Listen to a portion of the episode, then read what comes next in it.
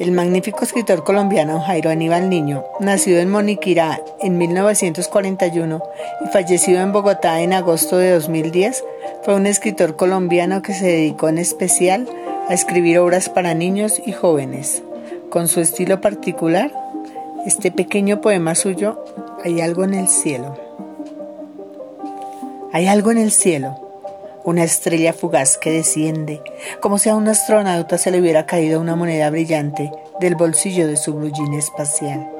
Hay algo en el cielo, es una señal sonora, una gallada de campanas, una música en tropel, una melodía eléctrica, un viento cantante. Es el repiquetear del teléfono y por fin tu voz.